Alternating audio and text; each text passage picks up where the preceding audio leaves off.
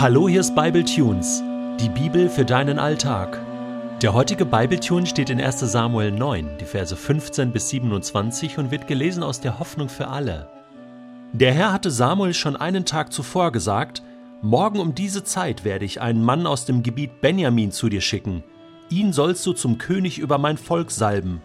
Er wird Israel von den Philistern befreien, denn ich habe die Not meines Volkes gesehen und seine Hilfeschreie gehört. Als nun Saul durch das Stadttor kam, sagte der Herr zu Samuel, Sieh, das ist der Mann, von dem ich dir gestern gesagt habe, er soll über mein Volk herrschen. Noch beim Tor ging Saul auf Samuel zu und fragte ihn, Kannst du mir sagen, wo hier der Seher wohnt? Ich selbst bin der Seher, antwortete Samuel. Kommt doch mit mir zum Festplatz hinauf. Es ist mir eine Ehre, euch heute als meine Gäste zum Festessen einzuladen. Morgen früh werde ich dir all deine Fragen beantworten, und dann könnt ihr weiterziehen. Wegen der Esel, die vor drei Tagen verschwunden sind, brauchst du dir keine Sorgen mehr zu machen. Sie sind gefunden. Außerdem gehört alles Wertvolle in Israel ohnehin dir und deinen Verwandten. Erstaunt erwiderte Saul, wie kommst du darauf? Ich bin doch nur ein Benjaminiter. Ich gehöre zum kleinsten und unbedeutendsten Stamm Israels und meine Sippe ist eine der kleinsten von ganz Benjamin. Samuel nahm Saul und seinen Knecht mit in die Halle, in der das Festmahl nach dem Opfer aufgetragen wurde. Er ließ sie als Ehrengäste oben am Tisch Platz nehmen. Insgesamt waren etwa 30 Gäste zu dem Essen eingeladen. Samuel befahl dem Koch: Bring nun das Fleisch herbei, das du zurückbehalten musstest. Da holte der Koch das saftigste Stück Fleisch und gab es Saul. Das ist noch übrig geblieben, sagte Samuel. Lass es dir schmecken. Ich habe es schon für dich beiseite gelegt, als noch kein Gast hier war. So war Saul an diesem Tag Samuels Gast.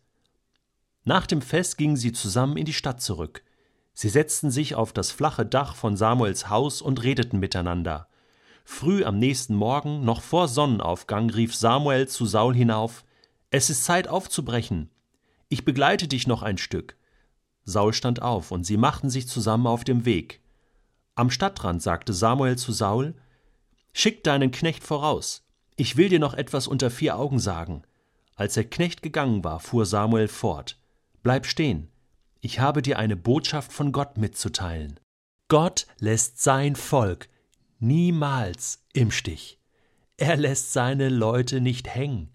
Seine Liebe ist nie zu Ende. Er bricht sein Versprechen nicht. Er hält alle seine Verheißung, seine Treue, seine Barmherzigkeit ist ewig, niemals zu Ende.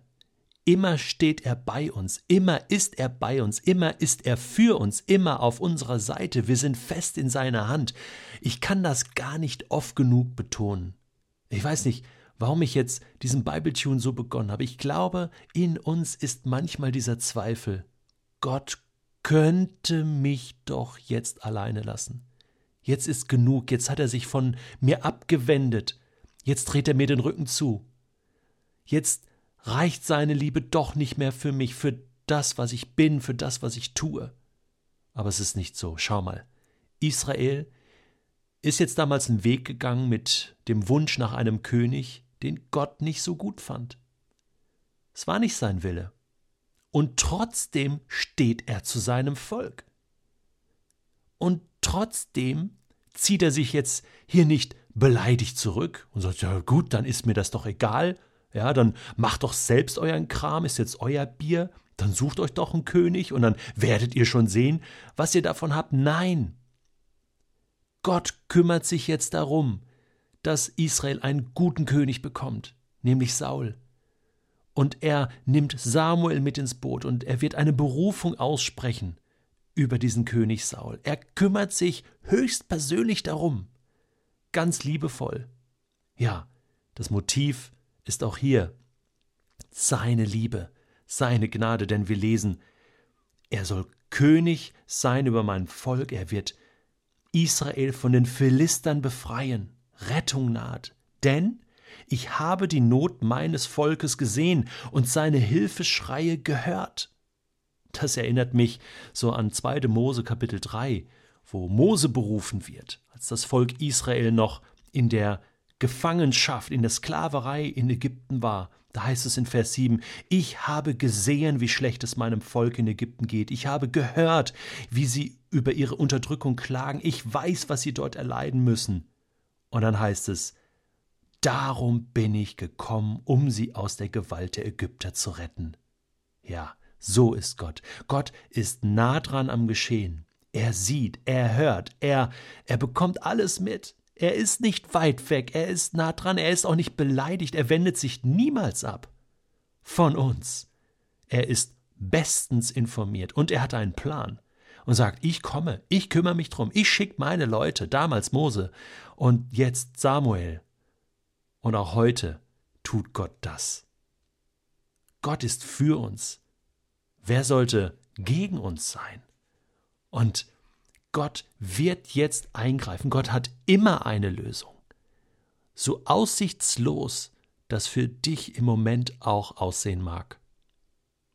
So, so verrückt und so, so schwierig es sich auch anfühlen mag. Gott ist da. Und Gott hat einen Plan.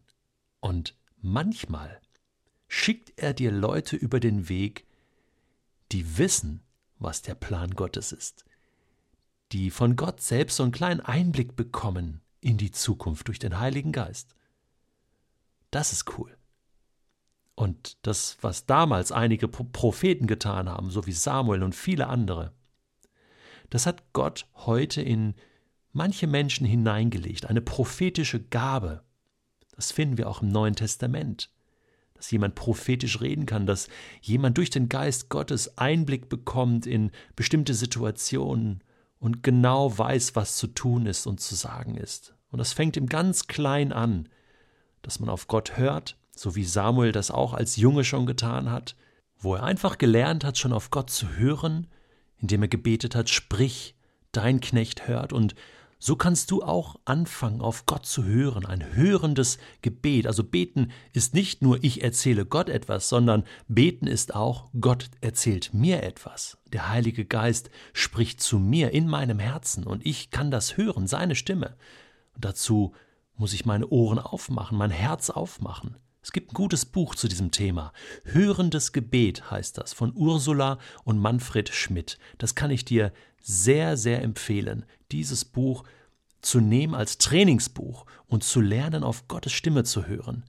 Und wenn du merkst, dass du da eine Begabung hast, dass Gott dich da gebrauchen will, wenn du manchmal Eindrücke hast von anderen Menschen, über andere Menschen, wenn du etwas träumst oder, oder ganz klare Bilder oder Botschaften bekommst von Gott für andere, dann kannst du lernen, aufmerksam zu sein, für diese Menschen zu beten. Und manchmal führt er dich auch mit diesem Menschen zusammen und dann kannst du Gott fragen, was soll ich jetzt mit dem tun, was ich für diese Menschen gehört habe? Es gibt ein tolles Buch von Jack Deere, das Geschenk der Prophetie, Prophetie für Einsteiger, ist leider schon vergriffen, aber wenn du da irgendwie drankommst, so als Kopie oder gebraucht, das ist der Hammer. Ich wünsche dir, dass Gott die prophetische Begabung, die in deinem Leben vorhanden ist, Schritt für Schritt entwickelt, auch durch Menschen, die da schon Erfahrung haben, an die du dich wenden kannst.